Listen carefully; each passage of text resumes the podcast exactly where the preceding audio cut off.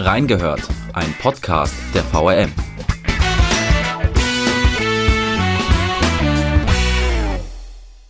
Lange hat die Entscheidung auf sich warten lassen, aber jetzt ist es beschlossene Sache. Ab Samstag, den 16. Mai, wird der Ball wieder rollen in der ersten und zweiten Fußball-Bundesliga. Wie erlebt unser heimischer Zweitligist, der SVW in Wiesbaden, die Corona-Krise? Und wie verändert sich im Corona-Wartestand die Arbeit eines Sportreporters? Wir haben reingehört. Und damit herzlich willkommen zur dritten Folge unseres noch jungen Podcasts Reingehört. Für diejenigen, die uns zum ersten Mal hören, bei Reingehört blicken wir auf aktuelle Themen, die sich in Wiesbaden und der Region ereignen. Gemeinsam mit den Reportern der VRM erzählen wir euch die Geschichte, die sich hinter der Geschichte verbirgt. Mein Name ist Philipp Durillo und in dieser Folge geht es um Fußball, um die Bundesliga, um den SVW in Wiesbaden und auch darum, wie eigentlich Sportreporter arbeiten, obwohl eigentlich gar kein Sport stattfindet. Darüber spreche ich heute mit Stefan Krezelius. Stefan ist Sportreporter beim Wiesbadener Kurier und berichtet regelmäßig über den Fußball-Zweitligisten SVW in Wiesbaden. Hallo Stefan. Hallo Philipp. Stefan, die Entscheidung hat sich ein wenig verzögert, aber jetzt steht bekanntlich fest, die erste und zweite Bundesliga dürfen ihre wegen Corona unterbrochene Saison fortsetzen. Die Politik hat grünes Licht für einen Restart gegeben. Ist das für dich eine nachvollziehbare Entscheidung? Wenn ich an die vielen Arbeitsplätze denke, die auch an der Bundesliga hängen, dann ja. Also muss ja ganz klar sagen, es geht ja nicht nur darum, dass Millionäre weitere Millionengehälter überwiesen bekommen, sondern auch ganz vielen Menschen, die, die in der Branche arbeiten und die genauso wie andere Wirtschaftsbereiche auch, andere Unternehmen auch, probieren wieder in den, in den Arbeitsalltag zurückzugehen und dass da letztlich auch äh, Jobs gesichert werden. Als Fußballfan ist es, ich denke, es ist schon eine nachvollziehbare Entscheidung, auch wenn natürlich so ein kleiner Beigeschmack bleibt und sich ein bisschen komisch einfach anfühlt, dass jetzt wieder Fußball gespielt wird. Ja, die Diskussion war tatsächlich sehr emotional in den, in den letzten Tagen, in den letzten Wochen. Was wäre denn bei einem Abbruch der Saison problematisch gewesen? Es ist einfach so, dass den Vereinen dann viel Geld fehlt. Die Einnahmen aus den TV-Verträgen, aus den Fernsehgeldern machen nun mal einen Großteil des Budgets aus, ob man das jetzt gut findet oder nicht, aber es ist so. Ähm, und wenn dieses Geld fehlt, ähm, kann man letztlich seine Angestellten nicht mehr bezahlen. Und damit geht es dem Fußball ja auch so wie vielen anderen Branchen. Dennoch haben viele Leute natürlich kritisiert, äh, bundesweit herrscht ein Kontaktverbot und jetzt sollen 22 Spieler über den Rasen wetzen und sich da in Zweikämpfen äh, aufreiben. Ähm, die Clubs haben teilweise auch zu wenig finanzielle Rücklagen gebildet. Das merkt man jetzt, wo die TV-Gelder ausbleiben. Du hast es gesagt. Was sagt es denn über eine milliardenschwere Branche wie die Bundesliga aus, wenn eine fehlende TV-Gelderzahlung ausreicht, um viele Vereine vielleicht schon in den finanziellen Ruin zu treiben? Ja, da sprichst du, glaube ich, genau den wunden Punkt an, warum das Thema auch so emotional diskutiert wird. Ähm, es war ja eine Branche, die hat sich schon immer weiter gedreht. Es gab immer neue Rekordumsätze, nicht Umsätze, Rekorderlöse. Und äh, es ist halt immer, dass der Fußball sich schon mehr kommerzialisiert hat, wo ja auch aktive Fans hin schon, schon lange darauf hinweisen. Wenn man jetzt die Aussagen, die auch Christian Seifert auch getätigt hat, sagt, dass der Fußball da auch verändern will, ähm, da muss man letztlich gucken, wie das umgesetzt wird und ob der da vielleicht wieder ein bisschen näher an die, an die Basis ranrückt. Ja, Christian Seifert zur Erklärung für unsere Zuhörer ist der Geschäftsführer der DFL, der Deutschen Fußballliga GmbH, die für die erste und zweite Bundesliga für die Organisation zuständig ist. Genau. Stichwort äh, Deutsche Fußballliga, DFL. Die DFL hat vor knapp zwei Wochen ein Konzept, ein umfangreiches Konzept vorgelegt, wie es denn mit dem Spielbetrieb weitergehen kann auf dessen Basis hat ja auch die Politik jetzt grünes Licht gegeben. Jetzt hat allerdings ein Video für Zweifel gesorgt, ob dieses Konzept überhaupt so umsetzbar ist. Es geht um das Video von Salomon Kalou, ein Profispieler von Hertha BSC Berlin. Stefan, erklär doch mal kurz, was ist auf dem Video zu sehen? Warum hat es so für Kritik gesorgt und was hast du zuerst gedacht, als du das Video gesehen hast? Ja, das Video war natürlich Wasser auf die Mühlen von den Kritikern. Also zur Erklärung auf dem Video war zu sehen, wie äh, der Spieler Salomon Kalou äh, in die Kabine geht, äh, Leute per Handschlag begrüßt, die Abstandsregeln waren, waren jetzt nicht, nicht wirklich eingehalten. Dann ist er noch ein Corona-Test vom Mitspieler reingeplatzt, kann man glaube ich, kann man glaube ich schon sagen. es legt natürlich den Schluss nahe, dass zumindest in dieser einen Situation, dass mit den Regeln nicht ganz so genau genommen wurde. Das hat mich auch im ersten Moment schon ein bisschen sprachlos gemacht, weil es auch wenige Tage ja vor der Entscheidung der Politiker war. Ähm, Im ersten Moment ja sprachlos, wie, wie nicht nur was der, was der Spieler, das der Spieler des Films, sondern wie allgemein da mit der Situation umgegangen wurde.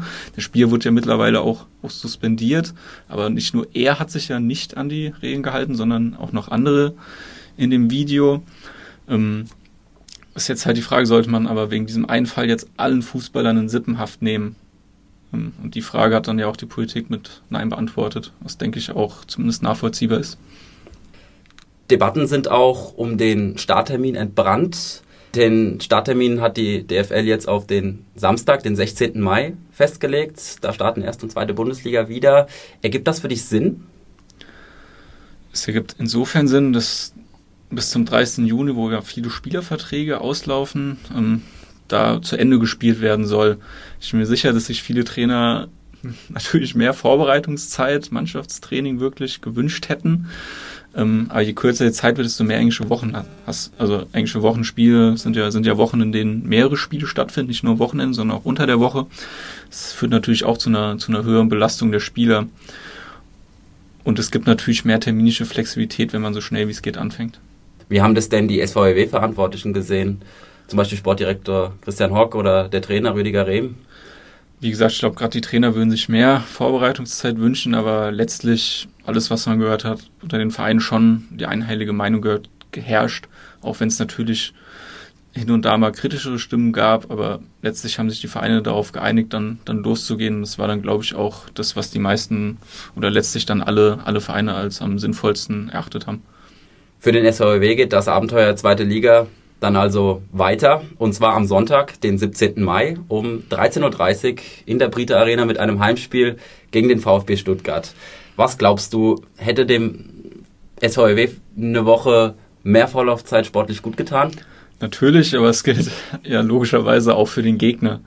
Also äh, die Voraussetzungen sind ja jetzt gleich und ich glaube, es kommt viel eher darauf an, wer geht jetzt mit dieser absoluten Ausnahmesituation also zum einen diese ganze Corona-Krise im Kopf zu haben, dazu kommt dann noch, äh, dass keine Zuschauer, keine Fans da sein werden. Wer kommt damit einfach am besten klar?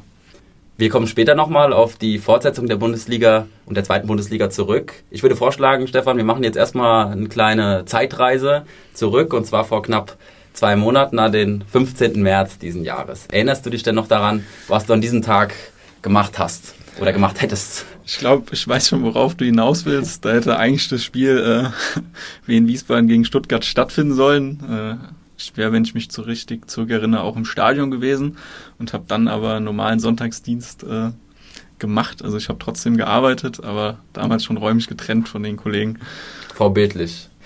In der Woche davor haben sich die Ereignisse regelrecht überschlagen. Das Spiel wurde abgesagt wegen der Corona-Pandemie. Wie hast du diese Woche erlebt? Wie haben sich auch die Verantwortlichen des SVW vor dieser Absage dieses Spiels gegeben? Immer, wenn ich daran zurückdenke, muss ich auch immer automatisch an das Spiel davor denken. Da hat der SVW in Wiesbaden-Osnabrück gespielt und es war, glaube ich, noch ein Freitagabend, ein Flutlichtspiel an der Bremer Brücke. 16.000 Zuschauer ungefähr. Genau, 15.000, 16.000 Zuschauer. Das war wirklich, wo jedes Herz vom Fußballfan auch ein bisschen, ein bisschen aufgeht. Ähm, und dann ging es ja in der Woche los. Da war zuerst die Frage, wird es ein Geisterspiel oder nicht? In Wiesbaden äh, war, glaube ich, eins der letzten Profispiele, wo noch nicht fix war, dass es ein Geisterspiel wird, ehe es dann beschlossen wurde. Ähm, und dann gab es ja vorm Spiel, äh, meine ich, Freitag war es ja auch noch eine normale Pressekonferenz, wo auch zum einen, welche Ausführungen hat jetzt ein Geisterspiel und es auch ganz normal noch ums Sportliche ging. Genau, also Mittwoch ähm, kamen schon erste Zweifel auf, äh, ob das Spiel überhaupt stattfinden kann. Selbst am Mittwochabend stand aber eigentlich noch keine endgültige Entscheidung fest, ob das Spiel stattfindet und wenn ja, mit Zuschauern oder nicht. Ähm, vielleicht zur Erinnerung, an demselben Abend hat das Spiel Mönchengladbach gegen Köln stattgefunden in der Bundesliga. Das erste Geisterspiel der Bundesliga-Geschichte wurde damals begründet, dass zwei Teams aus dem damaligen Hochrisikogebiet NRW gegeneinander spielen. Am selben Abend hat aber auch Liverpool in England noch vor vollem Haus gegen Atletico Madrid gespielt. Am Tag davor Dortmund in Paris ohne Zuschauer und am Donnerstag die Eintracht aus Frankfurt vor leerer, vor leeren Rängen in der Commerzbank Arena gegen den FC Basel. Also es war auch überhaupt keine Einheitlichkeit da. Und Donnerstag hat sich dann eben entschieden, der SVW in Wiesbaden, das Spiel wird zum Geisterspiel. An dem Zeitpunkt hat aber der Geschäftsführer von Wien, Nico Schäfer, noch gesagt, man möchte Maßnahmen umsetzen, damit das Spiel unter diesen Umständen irgendwie ausgetragen werden kann. Im Nachhinein natürlich eine völlig unrealistische Einschätzung, oder Stefan? Ja, das muss man ja auch sagen, zu der Zeit, was du selbst beschrieben, da wusste noch keiner, wie gehe ich jetzt damit um, was ist der, was ist der richtige Weg, was ist der falsche Weg, was geht noch, was geht gar nicht mehr. Und was ja auch dazu kommt, äh, auch der SVW, weil er dann davon abhängt, dass das Spiel abgesagt wird, auch von, von höheren Ebenen. Und dann war das ja dann auch Freitag äh, nach dieser PK am Nachmittag war es ja dann auch so, dass dann alle Spiele auch der ersten und zweiten Liga abgesagt wurden. Und dann war ja klar, das Spiel findet, findet nicht statt. Ja, also freitags morgens stand ein Artikel von dir in der Zeitung, es wird ein Geisterspiel. Freitagnachmittags war die PK, die Pressekonferenz vor dem Spiel. Und nach der Pressekonferenz wurde das Spiel dann abgesagt von der DFL. Gerade an diesem Freitag, Freitag der 13. März war es übrigens, da haben sich die Ereignisse ja quasi im Stundentakt geändert. Wie behält man denn da als Reporter den Überblick, was eigentlich jetzt Sache ist? Also muss ja auch dazu sagen, es war jetzt ja auch nicht völlig außerhalb der Vorstellungskraft, dass die Spiele noch kom komplett abgesagt werden. Also man konnte sich schon ein bisschen darauf einstellen, dass es passieren kann. Ähm, und wie gesagt, als die Entscheidung dann einmal raus war, dann war es ja auch fix. Dann war, war eher die nächste Frage, wie lange hält jetzt äh, diese Zwangspause an? Du hast ja vorher noch geschrieben gehabt in dem Artikel, es ist nur schwer vorstellbar, dass in den kommenden Wochen überhaupt Fußball gespielt wird, um dich mal zu zitieren. Das kam dann vor der Absage, also eine gewisse hellseherische Fähigkeiten hast du ja schon gehabt, aber du sagst ja selbst, es war jetzt auch nicht mehr die allergrößte Überraschung, dass dann äh, komplett abgesagt wurde. Genau, und ich denke, so, so ging es den Vereinen, wenn ich jetzt mal äh, ein bisschen rumraten dürfte, ich glaube, so ging es den Vereinen auch, dass sie sich auf dieses Szenario auch schon eingestellt haben und das auch schon im Hinterkopf hatten. Siehst du denn den SVW in Wiesbaden finanziell gewappnet, um die Pause zu überstehen? Der DFL hat ja kurz nach der Unterbrechung durch Corona schon gesagt, dass, wenn es jetzt nicht bald weitergeht, womöglich 13 der 36 Profivereine unmittelbar von der Insolvenz bedroht sind. Glaubst du, dass der SVW da auch dazugehören könnte? Es hilft jetzt auf jeden Fall jedem Verein, dass es, dass es weitergeht und dass dann auch wieder Geld aus den TV-Verträgen fließt und generell, je länger so eine spielfreie diese Spielzwangspause angedauert hätte, so bedrohlicher wird es natürlich. Die Vereine haben ja auch jetzt nicht die Garantie, dass Saison auf jeden Fall äh, zu Ende gebracht wird. Es kann ja auch, auch noch Szenarien geben, wo die Saison wieder unterbrochen werden muss, vielleicht ganz abgebrochen werden muss. Das kann ja heute auch keiner seriös, seriös sagen, wie sich äh, jetzt auch die, die Zahlen entwickeln in den kommenden Wochen. Ja, Nico Schäfer hat auf jeden Fall in dem Zitat gesagt damals im Artikel, es wäre auf jeden Fall existenzbedrohend, wenn alle Spiele bis zum Saisonende ohne Zuschauer und ohne Kompensationsleistung ausgetragen werden. Mhm. Dazu, dazu muss man ja sagen, dass äh, diese Aussage war noch vor dem Stuttgart-Spiel, also als noch nicht mal klar war, dass Stuttgart-Spiel abgesagt wird. Und seitdem ist ja auch schon einiges passiert. Auch, auch beim SVW haben ja nicht nur die Profis, sondern auch viele Geschäft oder auch alle Mitarbeiter des Vereins freiwillig auf Geld verzichtet. Ja, kommen wir gleich nochmal drauf zurück. Über all den Corona-Problematiken schwebt ja auch noch eine andere Sorge. Der SVW in Wiesbaden befindet sich in akuter Abstiegsgefahr, steht aktuell auf dem Relegationsplatz 16. Noch größer wäre die finanzielle Ungewissheit sicherlich bei einem Abstieg in die dritte Liga.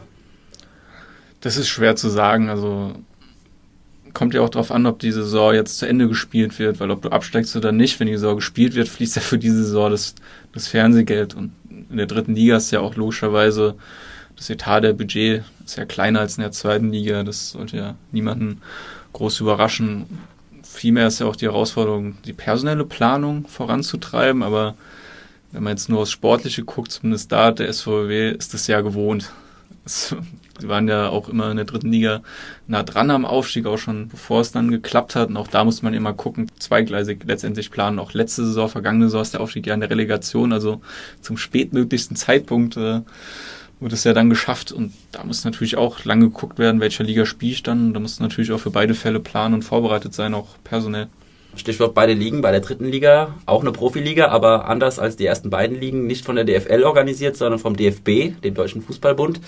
Da weiß man auch noch nicht so wirklich, ob es weitergeht oder ob es abgebrochen wird. Inwieweit hätte das denn Konsequenzen für den Auf- und Abstieg, beziehungsweise beim SVW eher den Abstieg dann vielleicht in die dritte Liga und die Regelungen da? Ja, du hast es ja gesagt, in der, in der dritten Liga ist noch nicht klar, äh, ob es weitergeht. Und wenn es da die Saison abgebrochen werden muss, kann es natürlich auch Auswirkungen auf die, auf die Auf- äh, und Abstiegsregelung haben.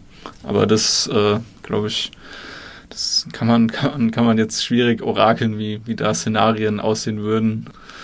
Das muss man dann einfach abwarten, ob, wann, wie die Saison da zu Ende gespielt wird, ob überhaupt die zweite Liga auch zu Ende gespielt werden kann. Ähm, das ist alles äh, Szenarien, die man jetzt noch schwer, schwer genau beschreiben kann. Wir machen nochmal einen kleinen Sprung zurück. Nach der Absage des Stuttgart-Spiels war dann klar, so schnell wird es mit dem Profifußball erstmal nicht weitergehen. Wie gingen dann die nächsten Tage beim SVW weiter? Alles fing dann direkt an mit einer Corona-Infektion eines Spielers. Es war Tobias Missner, der das Gott sei Dank auch gut überstanden hat und jetzt wieder, wieder fit ist. Klar, nach, nachdem diese äh, Infektion bekannt wurde, waren erstmal alle Spieler äh, zwei Wochen in Quarantäne. Zu Hause dann mit individuellen Trainingsplänen oder wie, wie ging das dann weiter? Genau, äh, da hat dann der vom, vom Athletik-Fitness-Trainer, äh, haben sie dann, glaube ich, Hausaufgaben bekommen, die die Spieler dann auch, auch zu Hause umgesetzt haben, um so bestmöglich in Form zu bleiben, auch wenn das natürlich mit normalen Mannschaftstraining da zu dem Zeitpunkt natürlich nichts mehr zu tun hatte. Wenig später wurde dann bekannt, Profis und Mitarbeiter des SVW, du hast es vorhin angesprochen, verzichten auf Gehalt. Also der SVW war tatsächlich einer der ersten Vereine in Deutschland, der, das, der diesen Schritt gegangen ist. Im Gegensatz zu anderen Vereinen auch etwas mehr aus freien Stücken vielleicht. Wie hast du diese Solidarität bei Spielern und Funktionären im Verein wahrgenommen? Also ich glaube, zunächst äh, kann sowas ja immer nur aus freien Stücken geschehen, weil man niemanden letztlich zwingen kann, auf Gehalt zu verzichten, auch wenn natürlich der Druck manchmal dann auch, auch da war. Beim SVW, das waren tatsächlich, ging das, ging das super schnell. Äh, hatte ich ja vorhin schon angesprochen, das waren auch, haben sich daran haben sich auch alle Mitarbeiter beteiligt. Also es sind in Anführungszeichen nicht nur die Profis, sondern wirklich alle, die beim Verein arbeiten. Ähm, und dass das auch auf so vielen Ebenen so schnell ging, zeigt vielleicht auch, das wäre bei größeren Vereinen gar nicht, vielleicht auch gar nicht so möglich gewesen. Das zeigt halt auch, dass dieses familiäre, was ja gerne betont wird, in dem Punkt beim SVW wirklich gelebt wurde und macht natürlich dann auch, äh, hat Grund zum Optimismus gegeben, dass der Verein auch durch diese Krise durchkommt. Am 1. April hat der SVW das Training dann in sogenannten Kleinstgruppen wieder aufgenommen. Wie schafft es denn SVW-Trainer Rüdiger Rehm und sein Staff, die Mannschaft auf den viel zitierten Tag X vorzubereiten? Das ist, glaube ich, immer wieder eine, eine Steigerung nach und nach. Wie du gesagt hast, zuerst ging es mit Kleinstgruppen los. Die waren beim SVW nach, nach äh, läuferischen, athletischen Gesichtspunkten eingeteilt. Die Spieler da, die zusammen waren, läuferisch auf einem Niveau sind. Dann ist jetzt der nächste Schritt, dass wir mit Mannschaftstraining losgeht. Dann geht es ja auch noch äh, ins Trainingslager, wo die Spieler dann auch ein bisschen abgeschottet sind, um auch Infizierungen äh, zu vermeiden. Das Quarantänetrainingslager, Vorgabe von der DFL quasi. Genau, es, es bleibt da natürlich eine unglaublich schwierige Aufgabe für, für die Trainer. Ähm, das ganze auch Kleinstgruppentraining hat jetzt mit normalem Training, Mannschaftstraining nichts zu tun gehabt. Man konnte, konnte keine Zweikämpfe führen, keine Passfolgen einstudieren. Wie gesagt, die Trainer hätten da sicherlich lieber mehr Zeit gehabt. Ähm, und auch da geht es wahrscheinlich, muss man viel improvisieren. Äh, aber letztlich ist es dann, wenn der Wettkampf losgeht, war es für alle nicht gleich, aber zumindest hoffentlich annähernd ähnlich, dass der Wettkampf dann möglichst sportlich fair auch ist, wenn dann wieder gespielt wird. Stichwort Wettkampf. Der SVW belegt in der Rückrundentabelle mit elf Punkten aus acht Spielen den zehnten Platz. Das sind drei Punkte weniger, als man in der kompletten Hinrunde geholt hat. Das letzte Spiel, bevor die Saison unterbrochen wurde wegen Corona, wir hatten vorhin drüber gesprochen, war ein fulminantes 6 zu 2 beim VfL Osnabrück. Davor hatte man Tabellenführer Arminia Bielefeld auswärts am Rande des Unentschiedens. Kam die Corona-Pause für den SVW vielleicht zur falschen Zeit? Zur richtigen Zeit kann sowas, glaube ich, gar nicht kommen. Aber es stimmt schon. Also muss man davor sagen, vom Osnabrück-Spiel gab es auch so ein Ergebnisloch, würde ich es mal nennen. Also die Mannschaft hat eigentlich gut gespielt, die Leistung hat gestimmt, Und mit dem Osnabrück-Spiel hat dann auch das Ergebnis mal wieder gestimmt. Und es hätte, glaube ich, schon einen Schub geben können, auch für die kommenden Wochen. Du hast ja angesprochen, der Rückrunde lief sowieso äh, gut eigentlich. Da war der SVW wieder auf Kurs. Man hätte ja wahrscheinlich nach den Auftaktproblemen oder nach diesem Katastrophenstart gar nicht gedacht, dass, dass die Mannschaft wieder so mittendrin dabei ist und es in der Tabelle so kuschelig eng ist. Ja, sieben Spiele hat der SVW am Anfang der Saison nicht gewinnen können. Genau, der erste Sieg war ja dann das, das Heimspiel gegen Osnabrück. Ne? Das Hinspiel, ja. genau. Wären denn sportlich gesehen die Geisterspiele sogar ein Vorteil? Es gibt, der SVW ist mit vielen verschiedenen Vereinen da unten drin. Vereine wie Dynamo Dresden, VfL Bochum, VfL Osnabrück, das sind alles Vereine, die wirklich richtige, richtige Kulissen auch zu Hause entfachen können. Eine tolle Stimmung, die vielleicht einen Ticken mehr über die Fans kommen als der SVW, ist vielleicht der Faktor Geisterspiel ein Vorteil für den SVW in dem Sinne, dass es ein größerer Nachteil für die anderen Vereine ist, die da unten drin stehen? Ich finde, es stimmt einerseits schon, dass auch die Vereine, die du aufgezählt hast, also ich meine, wer zum Beispiel mal in Dresden war, äh, dachte ich dies da ja auch einmal die Gelegenheit, da ist es schon unfassbar laut. Und vielleicht kommen gerade diese Vereine noch einen Tick mehr über die Fans, als es jetzt beim SVWW der Fall ist. Andererseits hat der SVW auch gezeigt, oder die Mannschaft gezeigt, dass der Sieg in Stuttgart, ich denke an den Sieg in Stuttgart, das 2-1, da waren 40, 50.000 Zuschauer. Ein Sieg in Nürnberg, das, diese großen Kulissen, gerade, gerade auch auswärts auch nochmal vielleicht ein paar Prozentpunkte mehr, mehr rauskitzeln und dass der SVW da absolut auch schon, schon Top-Spiele abgeliefert hat. Stichwort große Kulisse. Der SVW ist tatsächlich siebter in der Auswärtstabelle, noch vor dem VfB Stuttgart aktuell. In der Heimtabelle aber eben letzter mit nur zwei Siegen aus zwölf Heimspielen. Daher rührt auch so ein bisschen die Frage. Kommen wir nochmal auf das Konzept der DFL zu sprechen. Das ist quasi der Grundstein dessen, dass es weitergehen kann. Das Konzept wurde bereits am 23. April vorgelegt. Auf 42 Seiten wird da so ein bisschen die Maßnahmen geschildert. Dass Geisterspiele stattfinden, ist ja weithin bekannt. Es dürfen maximal nur noch 300 Personen sich im Stadion aufhalten. Das Stadion wird quasi in drei Zonen aufgeteilt. In jeder Zone dürfen sich nicht mehr als 100 Leute aufhalten. Es gibt exakte Zeitslots, wo festgelegt wird, wer wann wo in welcher Zone des Stadions zu sein hat. Die Mannschaften werden regelmäßig getestet. Um das Mannschaftstraining aufzunehmen, muss man, müsste die ganze Mannschaft vorher zweimal negativ getestet sein auf Corona.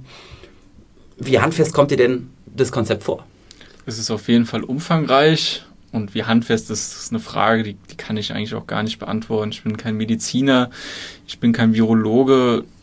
Im Endeffekt wurde das Konzept von, von Fachleuten der DFL erstellt und dann von Fachleuten äh, der Politik als gut genug empfunden.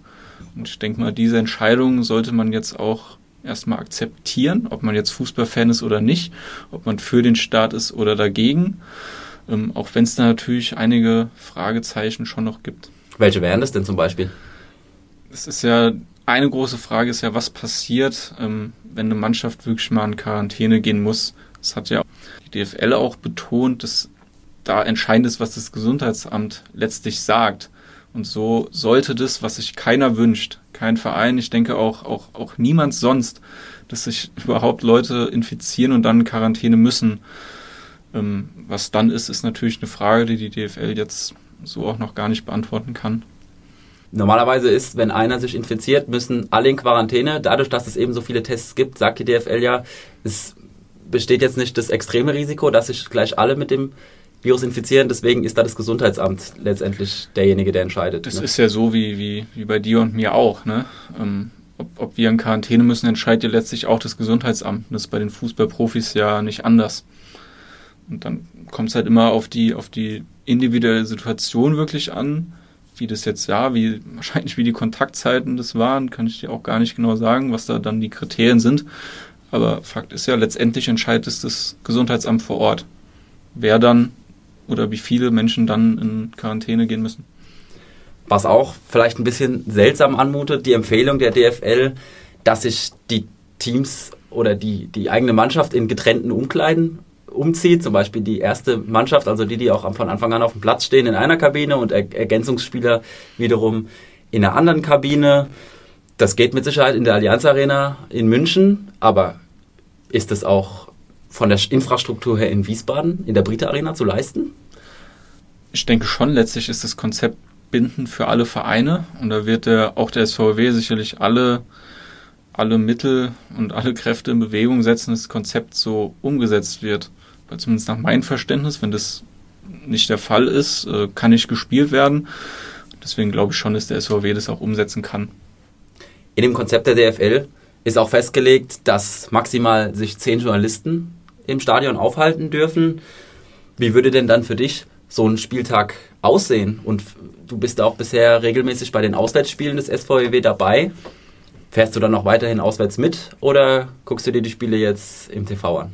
Das ist, das ist eine sehr gute Frage. Äh, gerade was die Auswärtsspiele betrifft, kann ich mir persönlich eigentlich nicht vorstellen, dass das noch im normalen Umfang möglich war, dass man sich mit einem Kollegen ins Auto setzt, äh, dann da darunter fährt, äh, einmal quer durch die Republik beispielsweise nach Kiel, was glaube ich die weiteste Auswärtsreise ist. Also ich glaube da. Da müsstest du noch hin, ne? Nach Kiel.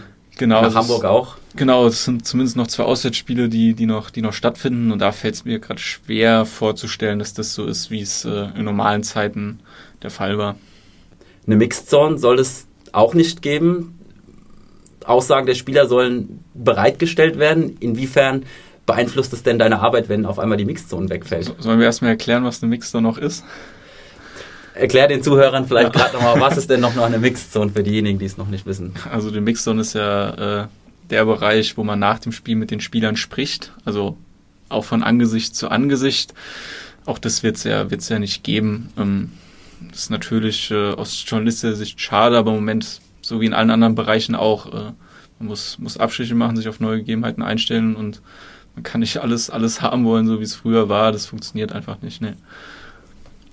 Wie erlebst du denn als Reporter die Zeit im Wartestand? Hofft man nicht auch selbst irgendwie, dass es bald weitergeht?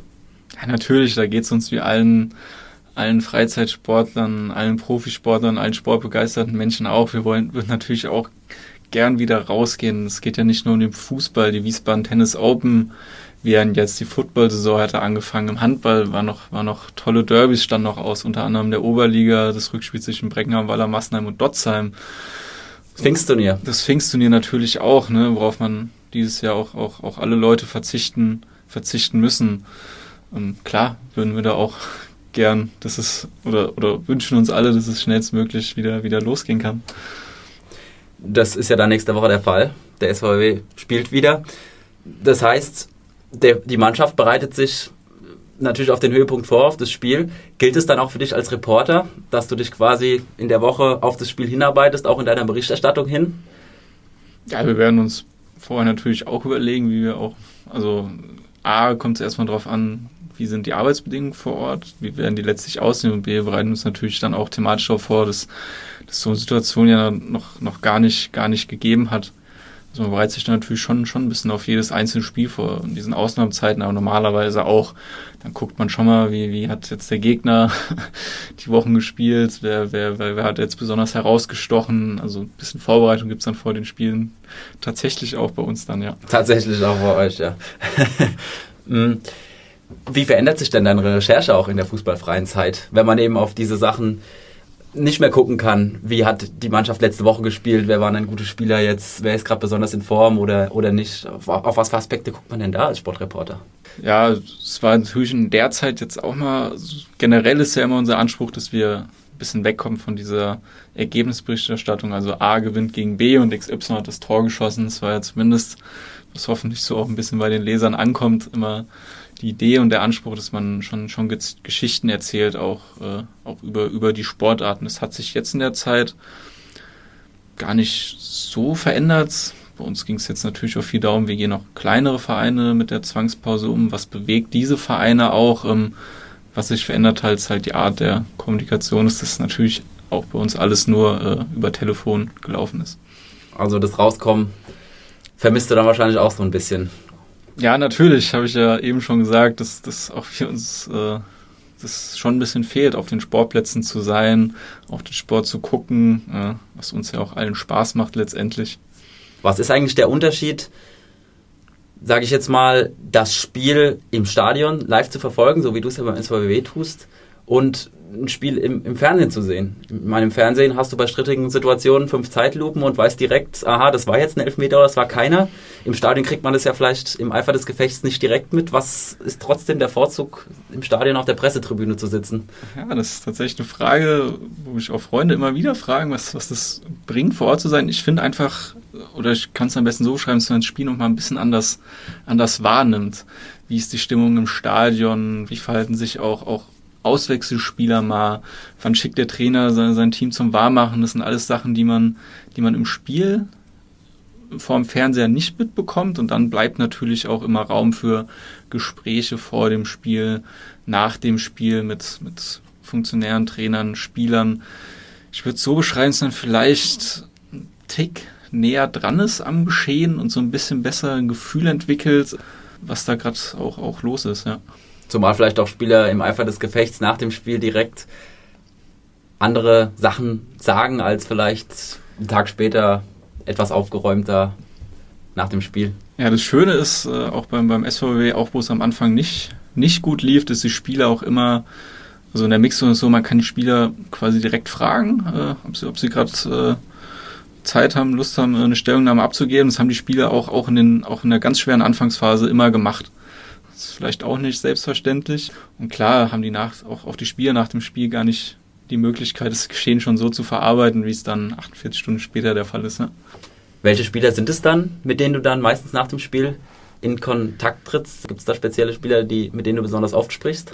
Einerseits guckt man natürlich, wer in dem Spiel jetzt vielleicht auch äh, besonders stark war, aber es gibt natürlich so Manuel Scheffler, der äh, steht immer Rede und Antwort. Der Goalgetter vom SVW.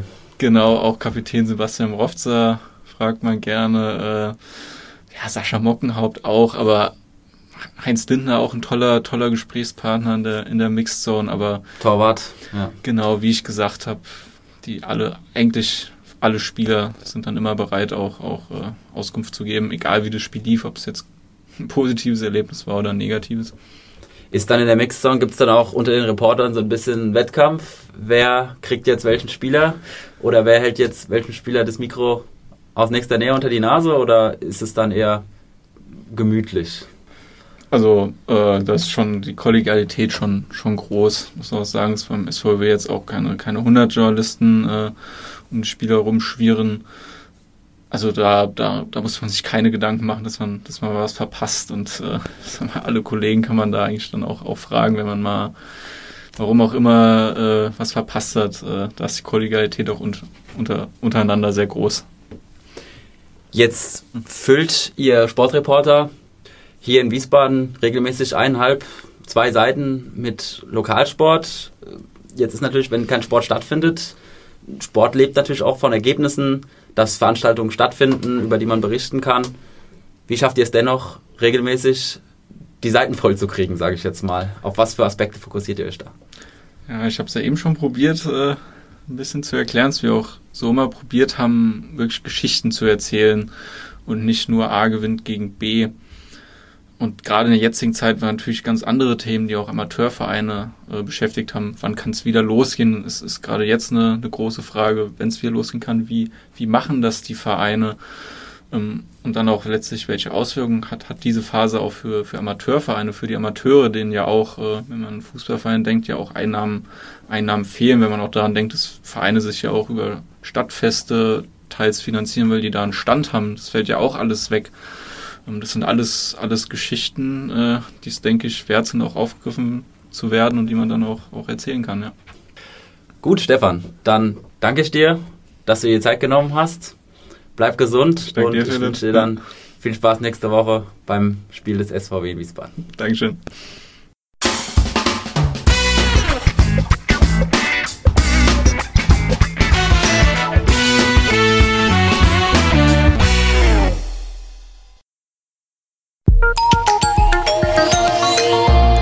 Angebot der VRM.